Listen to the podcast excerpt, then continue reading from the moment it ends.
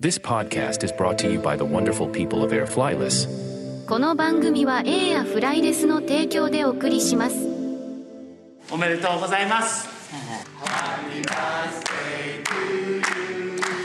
大阪府柏原市の特別養護老人ホームで今日誕生日を迎えた辰巳ふささん現在日本最高齢の116歳となりました Dieses Geburtstagsständchen ist Tatsumi Fusa gewidmet.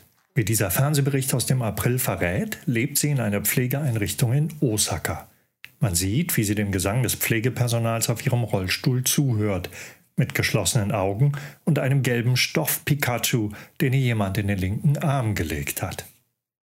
Für das Fernsehen ist Frau Tatsumi interessant, weil sie Jahrgang 1907 und damit nicht nur die älteste Japanerin ist, sondern vielleicht auch die älteste Asiatin. Sie ist zudem eine von über 90.000 Menschen in Japan, deren Geburt mehr als 100 Jahre zurückliegt und die damit auch viel mit dem heutigen Podcast-Thema zu tun haben. Japan. Und dann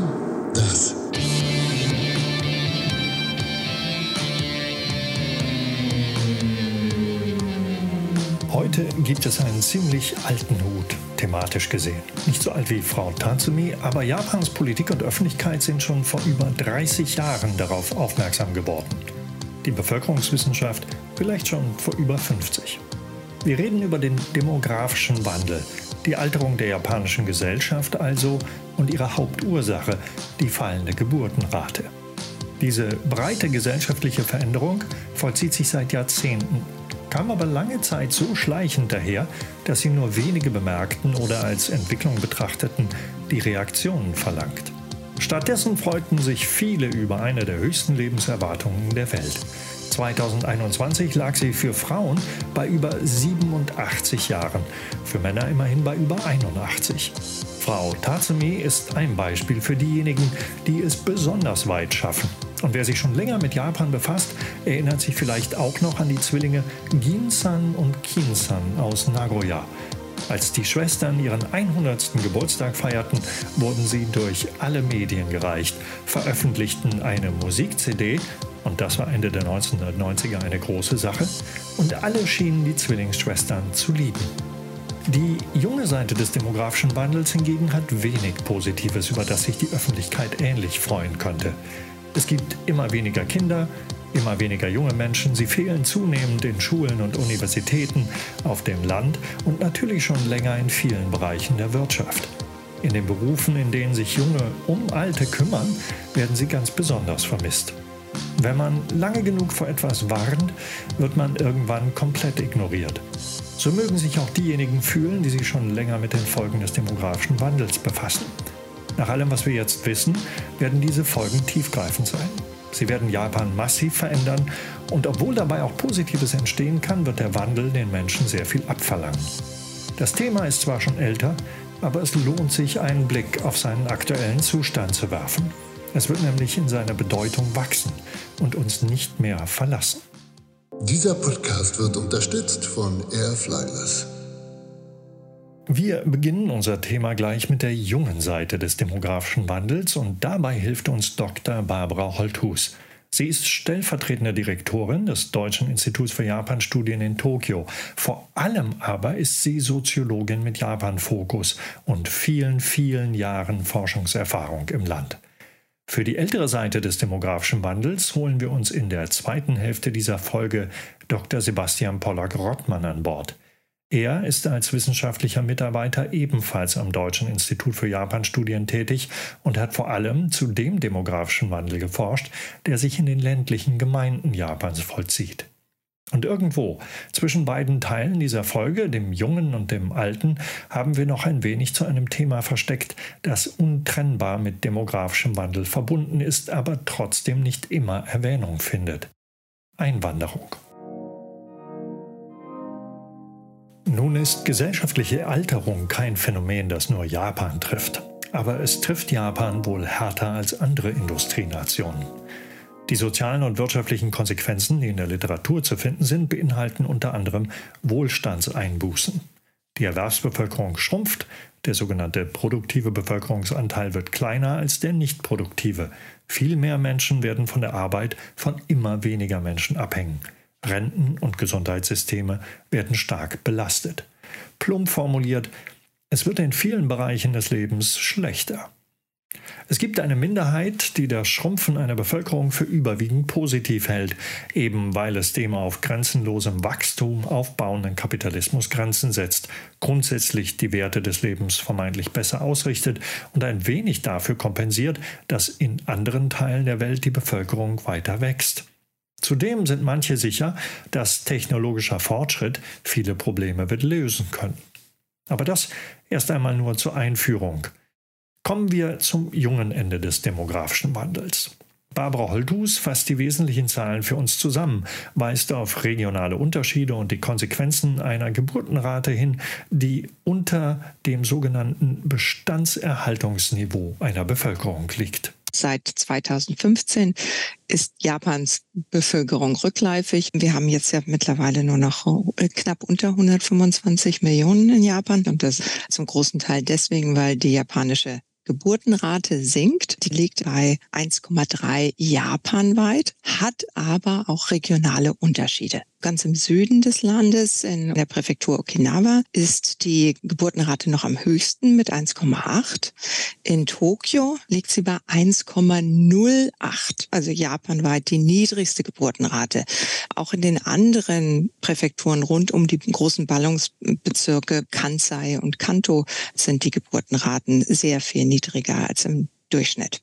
Mittlerweile ist der Anteil der unter 15-Jährigen, Zahlen von 2020, bei nur 11,9 Prozent der Gesamtbevölkerung. Das ist sogar noch unter der Südkoreas. Da sind es 12,2 Prozent. Und in Deutschland, nur zum Vergleich, ist der Anteil der unter 15-Jährigen bei 13,61 Prozent. Um die Zahlen in Japan einzuordnen, sind weitere Vergleichswerte aus anderen Ländern hilfreich. Taiwan zum Beispiel wies im letzten Jahr eine Fertilitätsrate von 1,13 auf. Südkorea lag noch deutlich darunter, nämlich bei 0,87. Weltweit liegt nur die Fertilitätsrate in Hongkong noch niedriger, bei 0,76. Auch in Europa gibt es Länder mit niedriger Fertilitätsrate. Malta, Spanien und Italien lagen im letzten Jahr unter 1,3. Deutschland, und hier werfen wir aus Zeitgründen die alten und neuen Bundesländer in einen Topf, lag im letzten Jahr bei 1,58. Mehr dazu gleich. Was wissen wir über die Ursachen der fallenden Geburtenzahlen in Japan? Eine wichtige Hintergrundinformation ist, dass Ehe und Kinder eng miteinander verbunden sind. Schlicht formuliert, wer Kinder will oder bekommt, heiratet. Weniger als drei Prozent aller Neugeborenen haben Eltern, die nicht miteinander verheiratet sind. In Deutschland liegt dieser Wert zum Vergleich bei deutlich über 30 Prozent. Die Zahl der Eheschließungen in Japan wird aber jedes Jahr kleiner. 2021 erreichte man einen neuen Negativrekord. Von 1000 Menschen schlossen nur acht eine Ehe. Wenn aber in einer Gesellschaft Ehe und Kinder nicht getrennt voneinander vorstellbar sind oder funktionieren, dann ist nicht nur die Zahl der Ehen ein wesentlicher Faktor für die Entwicklung der Geburtenrate, sondern auch das Alter, in dem geheiratet wird. Und auch das steigt. Bei Männern mittlerweile auf 31 Jahre, bei Frauen auf über 29. Konsequenz, sowohl die geringere Zahl an Ehen insgesamt als auch das steigende Alter bei Eheschließung drücken die Geburtenrate. Und obwohl man mit solchen Umfrageergebnissen vorsichtig umgehen sollte, die ideale Zahl der Kinder, die gewünschte Zahl der Kinder lag in den Jahren vor der Pandemie in Japan bei etwa 2,4. Die der geplanten Kinder bei gut 2. Beides also deutlich höher als die tatsächliche Zahl der geborenen Kinder. Der Kinderwunsch ist immer noch recht hoch und sogar über Bestandsniveau, aber der Kinderwunsch wird offenbar nur zum Teil umgesetzt. Warum? Begründet wird die Differenz zwischen gewünschter Kinderzahl und tatsächlicher Kinderzahl vor allem mit Geld. Das reicht nämlich nach Ansicht der meisten Eltern nicht, um sich ein weiteres Kind leisten zu können. Gehälter sind seit den letzten Jahrzehnten nicht gestiegen. Die Leute haben das Gefühl, sie können nur heiraten und sich für eine Familie entscheiden, wenn auch einer der Partner und zumeist der Mann ein stabiles Einkommen hat, eine feste Anstellung hat. Und das ist mittlerweile mehr und mehr ein Problem. Die sogenannten Opportunity Costs für Frauen sind gestiegen. Also äh, Frauen haben mittlerweile einen sehr viel höheren Bildungsstand und es ist leider in Japan immer noch so, dass diese sogenannte Work-Life-Balance sehr schwer zu erreichen ist. Das wissen Sie natürlich auch. Das heißt, wenn man heiratet und ein Kind bekommt oder zwei Kinder bekommt, ist es sehr schwer, weiterhin im Job Vollzeit äh, zu bleiben. Auf der anderen Seite sind junge Familien, sind die Kosten mittlerweile so hoch, dass man sich möglicherweise nicht für ein zweites oder drittes Kind entscheidet. Und äh, das sind auf der einen Seite die Kosten für Kindertagesstätten und auf der anderen Seite dann aber auch Kosten in der Schulbildung bis hin zur Universität. Und solange die Gehälter da nicht signifikant steigen und auch das äh, Kindergeld nicht stark ansteigt, ist das für viele eine große Hürde. Warum hilft der Staat nicht aus und subventioniert junge Familien? Die dauerregierende LDP hat das lange nicht wirklich interessiert. Als die Demokratische Partei 2009 dann versprach, das Kindergeld auf monatlich 26.000 Yen anzuheben, kritisierte das die LDP als Geldverschwendung, populistisch und idiotisch. In Meinungsumfragen konnte man sehen, dass die Wählerschaft der Partei diese negative Bewertung teilte. Einmal an der Regierung bemerkte die Demokratische Partei dann, dass sie so rasch nirgendwo das Geld für diese Erhöhung auftreiben konnte, und so gab es ab Juni 2010 erst einmal die Hälfte 13.000 Yen für alle bis zum 15. Lebensjahr. Aus der für das Jahr 2011 angekündigten Verdopplung wurde dann aber nichts, weil die Katastrophe des 11. März die Prioritäten veränderte. Ab Ende 2012 regierten dann wieder LDP und Kometo und heute erhalten Eltern eines Kindes im Alter von 4 bis 15 Jahren 10.000 Yen im Monat, also knapp 70 Euro. Für Kleinkinder bis drei Jahre gibt es 100 Euro.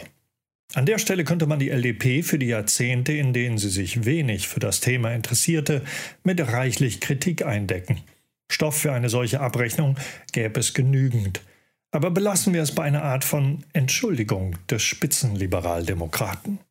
議論を行う際の態度、発言等において、節度を超えていたのではないか、こういったご指摘については、 謙虚に受け止め反省すべきものは反省しなければならないと思います。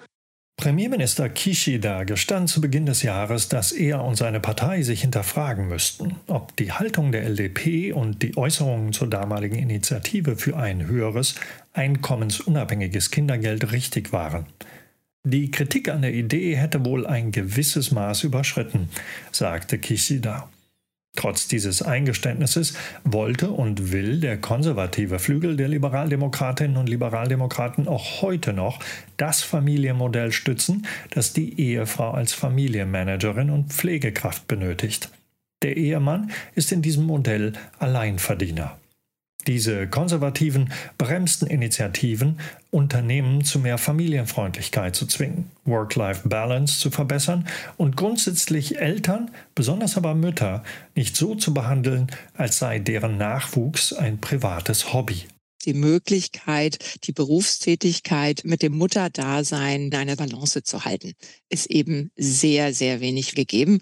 In meiner Forschung zum elterlichen äh, Wohlbefinden in Japan haben wir Eltern mit Kindern zwischen 0 und 6 Jahren, also kurz vor der Einschulung in die Grundschule, ähm, befragt. Und Studien zeigen, sind Frauen zufriedener als Männer in Japan. Gucken wir uns aber Eltern mit kleinen Kindern an, ja, also Mütter versus Väter, sehen wir plötzlich, dass die Väter sehr viel zufriedener sind. Und äh, woran liegt das? Da haben wir eben unterteilt die verschiedenen Teilbereiche eines Lebens und die verschiedenen Teilzufriedenheiten und auch die Zufriedenheit mit der Familienpolitik abgefragt. Und äh, Familienpolitik in die drei Bereiche der Zeitpolitik, der Geldpolitik und der Infrastrukturpolitik aufgeteilt. Und da sieht man, dass die Mütter vor allem im Bereich der Zeitpolitik am unzufriedensten sind. Die Kometo hat über zwei Jahrzehnte immer wieder Anläufe unternommen, um die Kosten für Kinder zu reduzieren und Familien mehr staatliche Unterstützung angedeihen zu lassen. Wie in anderen Bereichen auch, ist die Kometo so etwas wie die Königin der redistributiven Politik in Japan. In Sachen Familienpolitik hat die Partei unter anderem eine Reduzierung von Gebühren für Kinderbetreuung, Schulen und Universitäten durchgesetzt, zumindest eine partielle. Denn diese Kosten, die belasten viele Familien erheblich. Die Partei hat also einige Erfolge erzielt, häufig gegen Widerstand eines Teils der LDP. Gleichzeitig macht sich im Vergleich zu Deutschland bemerkbar, dass wichtige Akteure in der politischen Arena einfach nicht existieren oder viel weniger Einfluss haben. In Japan spielen Gewerkschaften, Sozialverbände, Kirchen kaum eine Rolle als Interessenvertretung von Familien. Die Opposition kommt so gut wie nie zum Zuge. Und da potenzielle und junge Eltern als Wählerschaft nicht organisiert sind, werden sie von der LDP eher vernachlässigt. Ohnehin geht nur etwas mehr als ein Drittel aller Stimmberechtigten unter 40 Jahren wählen. Warum sich also um diese Wählerschicht bemühen, wenn Stimmberechtigte ab 50 Jahren zu viel größerem Anteil den Weg an die Wahlurne finden?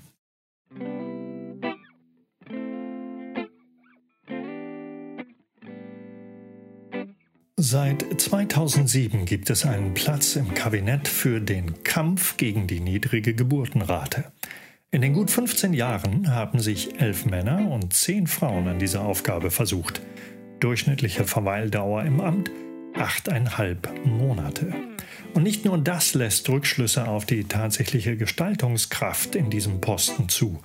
Auch der Umstand, dass kaum jemand mit größerem politischen Einfluss unter den 21 zu finden war, zeigt, dass der Posten und das politische Thema eher unten auf der Prioritätenliste standen. 子ども子育て政策の強化について1月の総理指示を踏まえ私の下でこれまで関係府省会議を6回 hier spricht der 42-jährige Ogura Masanobu, der sich seit August des letzten Jahres als Sonderminister für Maßnahmen gegen die niedrige Geburtenrate versucht. Er ist ein umtriebiger Liberaldemokrat aus Tokio. Sein ministeriales Portfolio umfasst neben Geburtenrate auch Kinderpolitik, Jugendpolitik, Gleichstellung, Frauenförderung, Kampf gegen soziale Einsamkeit und für gesellschaftliche Koexistenz. Der Lebenslauf auf seiner Webseite lässt vermuten, dass Ogoda für keinen dieser Bereiche nennenswerte Erfahrungen mitbringt. Er hat auch keine Kinder. Dafür führt er 154 Parlamentariervereinigungen auf, in denen er aktiv sei. Darunter auch die Lasst uns alle zum Yasukuni-Schrein pilgern Parlamentariervereinigung und diejenige, die die nationalistische Japan-Konferenz Nippon Kaigi unterstützt. Es scheint so, als ob hier jemand aus dem bereits erwähnten konservativen Flügel der Regierungspartei auf diesem Sonderministerposten gelandet ist. Wie viele seiner Vorgängerinnen und Vorgänger begann Ogoda seine Amtszeit damit, das Rad neu zu erfinden, sprach wieder einmal mit vielen irgendwie Betroffenen, ließ zum x-ten Mal einen neuen Maßnahmenkatalog erstellen und stellte ihn dann der Presse vor. Mal sehen, ob der Politiker und sein Katalog die nächste Kabinettsumbildung überstehen. Achteinhalb Monate sind ja schnell vorbei. Unabhängig von Herrn Ogoda stellt sich aber die wichtige Frage, wie wirkungsvoll kann staatliches Handeln eigentlich sein, wenn es um eine gesellschaftliche Veränderung wie die hier behandelte geht? Hilft mehr Geld wirklich? Oder ist das Phänomen einfach zu stark und immun gegen staatliche Steuerungsversuche? Folgt man der Regierungserklärung von Premierminister Kishida, ist es noch nicht zu spät. Der Staat muss nur richtig viel Geld in die Hand nehmen. Oder, wie Kishida es nennt, Maßnahmen aus einer anderen finanziellen Dimension ergreifen. Das Budget für Kinder soll verdoppelt werden und in den letzten Wochen zeigt sich der Premierminister öfter in der Öffentlichkeit, um auf dieses Vorhaben hinzuweisen. 岸田総理は石川県で 仕事と育児の両立を支援している企業を視察し子育て支援の取り組みについて説明を受けたほか子育て中の社員と意見を交わしました Auch der Regierungschef tauscht sich also mit erwerbstätigen Eltern aus, besucht Unternehmen, die ihren Mitarbeitenden erleichtern, Kinder und Job in Einklang zu bringen und lässt sich erklären, wie es im Alltag von Familien mit Kindern aussieht. Er lernt die Schwierigkeiten kennen, die bei Erkrankungen von Kindern auftreten und wie flexible Arbeitszeiterfassung helfen kann, Gehaltseinbußen zu vermeiden. Die japanische Gesellschaft müsse ihr Bewusstsein im Umgang mit Kindern ändern, lautet eine seiner Schlussfolgerungen. Ein Vergleich mit Deutschland scheint zu zeigen, dass die zahlreichen Bemühungen der Bundesregierungen Schröder und Merkel inklusive der finanziellen Mittel, die junge Familien zuteil werden, die Fertilitätsrate haben steigen lassen. Die ist von 2006 bis 2020 von 1,3 auf 1,5 gestiegen. In Japan ist sie zwar im gleichen Zeitraum auch zunächst auf etwas über 1,4 geklettert, kam 2020 aber wieder dort an, wo sie 2006 war, bei 1,3. Deutschland verzeichnet also in den 15 Jahren einen Anstieg um 0,2. Japan hat seinen Fortschritt wieder eingebüßt. Diejenigen, die die Bundesregierungen in Sachen Fertilität und Familienpolitik wissenschaftlich beraten hatten, sahen den Anstieg in Deutschland als Erfolg ihrer Vereinbarkeitspolitik. Sie wissen, was damit gemeint ist, die Vereinbarkeit von Beruf und Familie. Kleinkindbetreuung, Ganztagsschulen, Erwerbstätigkeit von Müttern ohne Karriereknick und Gehaltseinbußen sowie Familienarbeit von Vätern. Zusätzlich zu Geld also das Bemühen, junge Frauen vor all den beruflichen und privaten Nachteilen zu schützen, die mit einer Mutterschaft drohen. Und Japan? Im OECD-Vergleich steht Japan sehr gut da in den Dingen, die sie den Menschen anbieten. Es gibt ja auch mittlerweile Vaterschatzurlaub. Aber wenn man tatsächlich mit den Leuten redet, dann wird schon mitgezählt, wenn ein Vater drei Tage frei nimmt. Und das wird dann abgehakt als Vaterschaftsurlaub. Wir wissen, dass Mütter, wenn sie schwanger werden und dann in Mutterzeit gehen, dass dafür niemand Neues in der Firma so lange eingestellt wird. Das heißt, die Arbeit fällt auf die Kollegen. Die armen Kollegen kriegen jetzt eine zusätzliche Arbeitsbelastung und müssen meine ganze Arbeitslast auch noch irgendwie mitmachen. Das hält viele davon ab, Maßnahmen auch tatsächlich einzufordern.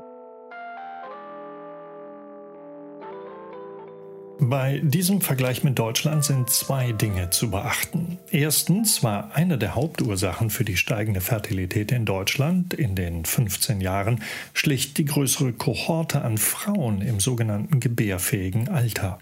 Das hatte nichts mit staatlicher Steuerung zu tun. Und zweitens gibt es einen Faktor, der Deutschland und Japan erheblich unterscheidet. Einwanderung. Die Auswirkungen auf demografischen Wandel sind komplex, die folgenden Zahlen deshalb mit einem Schuss Shoyu zu genießen. Die Fertilitätsrate lag bei ausländischen Frauen in Deutschland über die letzten zehn Jahre im Schnitt bei über 2. Die der deutschen Frauen unter 1,5. Die höhere Kinderzahl ausländischer Mütter erhöht Deutschlands Fertilitätsrate insgesamt um etwas mehr als 0,1. Mit anderen Worten, der Abstand zu Japans Fertilitätsrate kann zur Hälfte durch die höhere Fertilität ausländischer Frauen erklärt werden. Wenn Kohortengröße und Einwanderung einen Großteil des Fertilitätsanstiegs erklären, was haben dann all die Anstrengungen, die in Deutschland in die Vereinbarkeitspolitik geflossen sind, bewirkt? Vielleicht haben sie verhindert, dass die Fertilität weiter fällt. Japans Konservative stellen solche Fragen und sie achten genau darauf, ob sich ähnliche Anstrengungen für ihr Land lohnen würden. Und was ist mit Einwanderung? Etwa 11 Millionen Menschen lebten 2021 ohne deutsche Staatsangehörigkeit in Deutschland, 13 Prozent der Bevölkerung. Japan registrierte knapp 3 Millionen Foreign Residents, das entspricht einem Bevölkerungsanteil von 2,3 Prozent. Die Zahlen entsprechen sich nicht völlig und wie so oft reicht auch hier nicht die Zeit, um sich ausführlicher mit der Thematik zu beschäftigen. Die wesentliche Erkenntnis aber ist, die gesellschaftliche Realität und damit auch die des demografischen Wandels ist in Deutschland wesentlich stärker von Einwanderung geprägt als in Japan. Da wird Immigration deshalb von manchen als bei weitem noch nicht ausgeschöpftes Potenzial betrachtet, um vor allem dem Mangel an Arbeitskräften zu begegnen und längerfristig wirtschaftliche Nachfrage und Konsum zu schaffen. In der Wissenschaft dominiert schon länger die Ansicht, dass Japan sehr viel mehr Einwanderung gut täte. Ende des letzten Jahres waren chinesische Staatsangehörige die größte nationale Gruppe unter denen, die Langzeitvisa besaßen.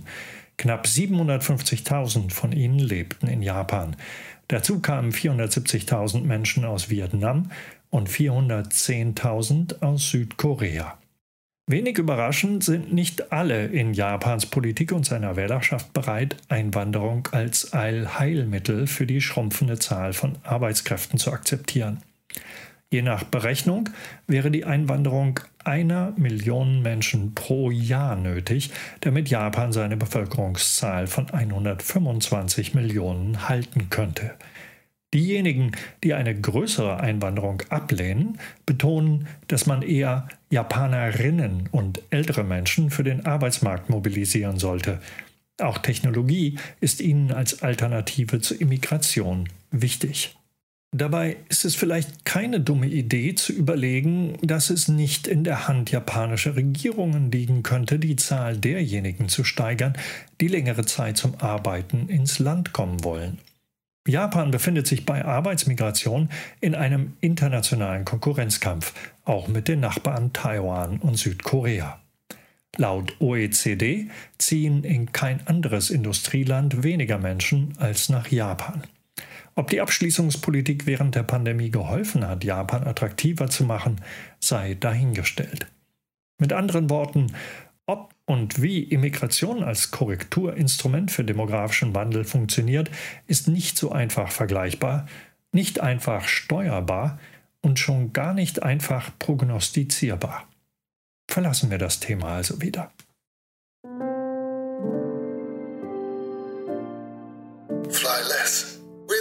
Fly. With air, fly. Kommen wir nun zur anderen Seite des demografischen Wandels. Sebastian Pollack stellt ein paar grundlegende Zahlen vor und erklärt, wie man gesellschaftliche Alterung misst. In Japan misst man das ganz gerne auch mit dem Anteil der Personen an der Bevölkerung über 65 Jahren. Das ist sozusagen der Cut, den man da macht. Wenn man sich jetzt äh, relativ aktuelle Zahlen ansieht, hier Jahr 2020, dann sieht man, dass 28,6 Prozent der Bevölkerung beispielsweise schon über 65 Jahre alt war. Und Prognosen gehen davon aus, dass 2060 38 Prozent, also 10 Prozent mehr sogar zu dieser Kohorte zählen. Und wenn man sich jetzt dann auch noch einen zweiten Cut erlaubt, also ab 75 Jahren, wenn man sagt, okay, man sieht sich jetzt an, wie sieht es mit der Bevölkerung aus, die über 75 Jahre alt sind, dann sagen die Prognosen auch schon fürs Jahr 2060, dass hier 25 Prozent, also ein Viertel der Bevölkerung das hohe Alter erreicht haben soll. Wie bei der Geburtenrate lassen sich auch in der Altersstruktur erhebliche regionale Unterschiede feststellen. Plump formuliert, Junge Menschen ziehen in die Stadt, wodurch das Durchschnittsalter in ländlichen Regionen steigt. Sebastian Pollack hat sich ländliche Gemeinden selber angeschaut und die Effekte der Alterung dort betrachtet. Es gibt eine Reihe von Effekten, die vielleicht recht nachvollziehbar auf den ersten Blick schon sind und dann gibt es eine, eine Reihe von Effekten, an die man vielleicht nicht äh, gleich denkt. Ich fange mal mit den offensichtlicheren Dingen an. Also es kommt zu Schulschließungen. Das ist einer der Dinge, die man sehr schnell beobachtet, wenn man sich im ländlichen Raum bewegt, dass es sehr viele Heiko, also sogenannte verlassene Schulen gibt. Was passiert dann mit diesen Gebäuden? Ja, oder wie entsteht sowas? Gewisse Teile von einer Gemeinde haben dann immer weniger Kinder. Es gibt dann echt Schulklassen das ist einstellig, die Zahl der Kinder, die diese Schulen oder diese Klassen dann besuchen. Und letztendlich irgendwann sagt man dann, gut, man legt halt zwei oder drei Schulen sogar zusammen zu einer im, in, in der gesamten Gemeinde dann. Und dann ist diese Schule verlassen, wird nicht mehr benutzt. Ja. Also man braucht jetzt trotzdem nicht das Bild von einer Geisterstadt oder einem Geisterdorf haben.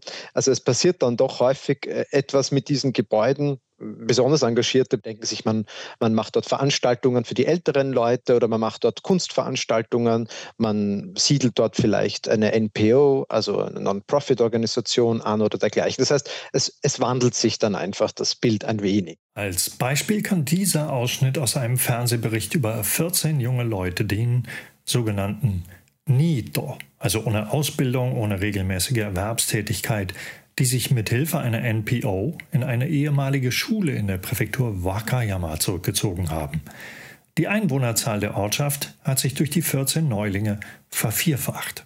到着したのは民家が3軒住民は5人しかいない限界集落この山々に囲まれた地域にあるのがニートと呼ばれる人たちに居場所を提供している NPO 法人共生者だ現在ここでは 10代から30代までの男女14人が共同生活をしている。Genkai Shuraku ist ein Begriff, der für kleine Siedlungen und Dörfer benutzt wird und zum Ausdruck bringen soll, dass man dort demografisch bald an seine Grenzen gestoßen ist, also bald niemand mehr dort leben wird. Es gibt mittlerweile ein eigenes Genre unter Fernsehdokumentationen, das sich mit Leerstand in alternden Siedlungen befasst. Sogenannte Akia Mondai, ja, also Akia sind leerstehende Häuser. Wir haben viele ältere Personen. Irgendwann ähm, sterben diese Personen. Was passiert dann mit dem Haus? Und man muss sich das jetzt so vorstellen, das ist vielleicht auch in einer Nachbarschaft, wo generell 70, 80, 90-jährige Personen leben und dann erben das die Kinder.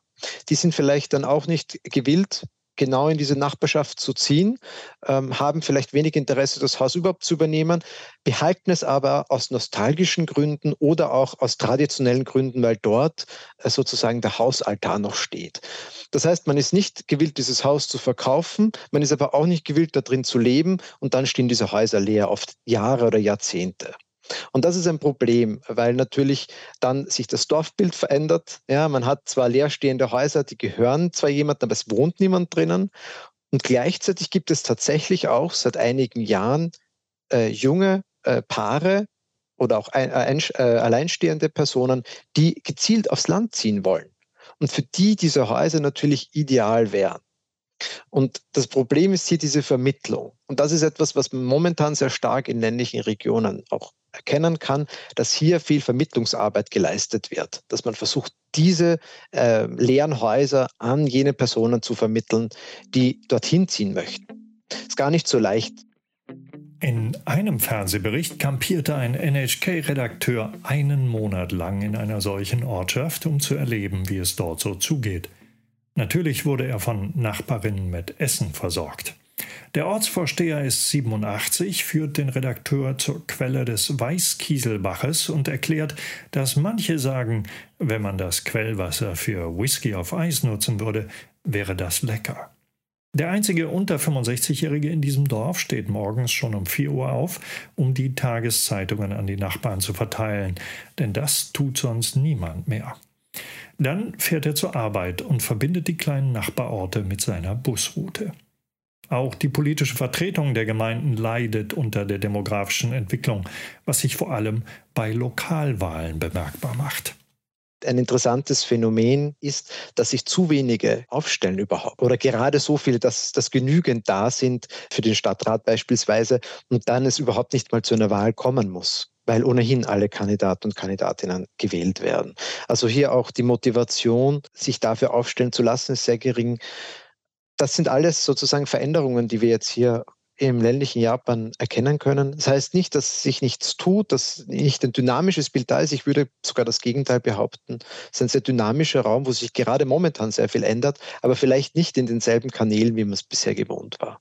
Dynamik, die findet sich auch im Bereich der Betreuung und der Pflege von älteren Menschen auf dem Lande. Also hier spricht man wirklich von einem kommunenzentrierten Pflegemodell, anders als in Deutschland, wo die Kommunen wenig Spielraum haben, in die Pflege aktiv einzugreifen, ist in Japan das so, dass die Kommunen von, bei der Prävention schon anfangen und hier beispielsweise Cafés anbieten. Wo sich dann ältere Personen treffen können, um miteinander zu sprechen. Man kennt das wahrscheinlich auch aus Deutschland, dass in ländlicheren Gemeinden vielleicht ein etwas näheres soziales Verhältnis besteht zwischen der ansässigen Bevölkerung, wo man die Nachbarn, vielleicht Nachbarinnen noch kennt und vielleicht auch regelmäßig trifft. Und das ist in Japan genauso. Und durch diese Überalterung ist es aber schwierig, diese sozialen Beziehungen noch aufrechtzuerhalten, weil die Personen nicht mehr so mobil sind oder auch weil dieses Akiamonde, diese leeren Häuser, da und dort vermehrt auftreten. Ja, dann ist man in einer Nachbarschaft, wo vielleicht nur noch vereinzelt ein paar Leute leben, die aber nicht mehr so mobil sind, dass sie selbstständig raus können und dann vereinsamen. Und dem entgegenzuwirken, gab es dann, also gibt es nach wie vor eben diese sogenannten Fureai Ikiki Saron, also diese Cafés, wo lokale soziale Wohlfahrtsstellen, die dann die Personen abholen, teilweise sogar mit dem Auto dann zu diesen Treffen bringen und dann bei dieser Gelegenheit man natürlich auch sieht, wie geht es denn den anderen älteren Personen in dieser Region. Ja, also das ist äh, nicht nur ein einfaches Miteinander sprechen, sondern bei der Gelegenheit sieht man auch, ah, Herr XY äh, humpelt ein wenig, Frau Z wäscht sich nicht mehr gut die Haare, ja. Und das sehen natürlich die freiwilligen Mitarbeiter dann, notieren sich das und so kann dann bei Bedarf ein Sozialarbeiter, eine Sozialarbeiterin hingeschickt werden und dann eine weitere Pflegedienstleistungen einleiten.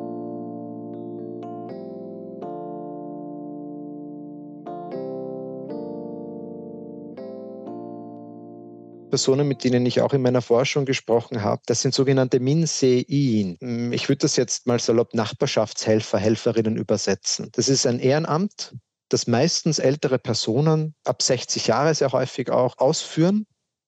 Und die gehen wirklich in ihren Nachbarschaften die Runde, notieren sich wo Personen sind, auf die man ein wenig Acht geben muss und besuchen diese Personen regelmäßig. Also nicht nur einmal im Monat, sondern teilweise wirklich wöchentlich oder alle paar Tage einmal. Da klopft man an, fragt, geht es Ihnen gut? Frau Z, ja, brauchen Sie etwas? Ah, ich sehe, Ihrem Fuß geht es schon wieder besser und so weiter und dann kommt man ins Gespräch. Und diese Personen haben wirklich ein umfassendes Wissen über ihre gesamte Nachbarschaft notieren sich, dort lebt ein altes Ehepaar, die schon über 85 sind, da muss ich vielleicht öfter vorbeischauen. Dort gibt es jemanden, der ist armutsgefährdet, den sollte ich mal verbinden mit der lokalen Wohlfahrtsstelle und so weiter. Und die sind so das Bindeglied zwischen der lokalen Gemeinschaft und dann den Wohlfahrtsstellen und äh, führen diese Rolle auch seit vielen, vielen Jahrzehnten schon aus. Und jetzt haben sie natürlich eine höhere Arbeitsbelastung zum Teil und diese Personen selbst altern. Ja, also wenn natürlich in einer Nachbarschaft alle Personen oder fast alle schon über 65 sind, kann man sich vorstellen, dass auch diese Helfer, Helferinnen, die aus diesen Gebieten immer selbst stammen oder meist stammen, dass die selbst auch nicht mehr die Jüngsten sind. Also die Frage der Nachhaltigkeit dieses präventiven Systems, das man hier versucht weiter zu stärken, ja, das ist natürlich eine Frage, die man sich stellen muss und auf die man auch, so scheint es mir bisher, noch keine definitive Antwort gefunden hat. Ältere Menschen kümmern sich also um noch ältere, bis es nicht mehr geht. Hilfe von außen ist auch deshalb mehr als willkommen. Diejenigen, die in der Lokalpolitik aktiv sind, bemühen sich sehr um die Anwerbung von ausländischen Pflegekräften. Im Gedächtnis geblieben ist mir ein Bürgermeister einer ländlichen Gemeinde, der eine Statue von Ho Chi Minh in seinem Ort aufstellen ließ, um vietnamesischen Neulingen das Bleiben angenehmer zu machen. Und spätestens hier wird klar, dass die Einwanderung, die die großen Unternehmen Japans von der Regierung einfordern, eine ganz andere Zielgruppe hat als der Bedarf, der in ländlichen Regionen entsteht. Aber, und das ist Dr. Pollack wichtig, es ist keinesfalls alles negativ, was er bei seiner Feldforschung vorgefunden hat. Hier nur ein Beispiel für etwas Positives. Dieselben Wohlfahrtsorganisationen, die hier eben koordinativ tätig sind, ähm, sind auch ganz stolz darauf, dass sie in ländlichen Gemeinden Heiratsvermittlungen auch organisieren, also sogenannte Events, wo man dann hingeht und einander kennenlernen kann, äh, um hier sozusagen Hochzeiten zu fördern. Also das wurde mir mehrmals bei den Interviews ganz stolz berichtet, dass man das doch auch in der eigenen Gemeinde anbieten würde. Trotz der positiven Seiten und denken Sie auch an den Anfang dieser Folge, scheint für viele doch vor allem eine Last mit diesem Teil des demografischen Wandels verbunden zu sein. Wenn man sich so sehr auf die negativen Seiten der gesellschaftlichen Alterung fokussiert, kommt dann vielleicht auch die Idee für einen Film zustande wie den, der ab 6. Juni beim japanischen Filmfestival Nippon Connection in Frankfurt am Main zu sehen sein wird. Er trägt den Titel Plan 75. Die Story basiert auf der Annahme, die japanische Regierung habe aus Verzweiflung ob des demografischen Wandels allen Menschen ab 75 die rechtliche Option eingeräumt, sich betreut das Leben nehmen zu lassen. Auch ein Gruppentod mit Gruppenbestattung ist möglich. Und das nicht nur kostenfrei, sondern sogar gegen eine Prämie von 100.000 Yen. Im echten Leben jedoch sind Versuche der japanischen Regierung zu betrachten, ältere Menschen im Arbeitsmarkt, zumindest aber beschäftigt zu halten. Es gibt eben genau diese Überlegung, dass man sagt, gut, bevor man diese alten Leute alleine zu Hause lässt, ohne dass sie viel Kontakt nach außen mehr haben, warum versucht man sie nicht auch in die Pflege mit einzubeziehen, dass man sagt, kommt doch als freiwillige Helfer zu unseren Cafés und helft den noch älteren Leuten ein wenig oder redet mit denen, weil ihr habt ja vielleicht noch mehr Bezug zu ihnen als wir, als vielleicht jüngere Angestellte. Und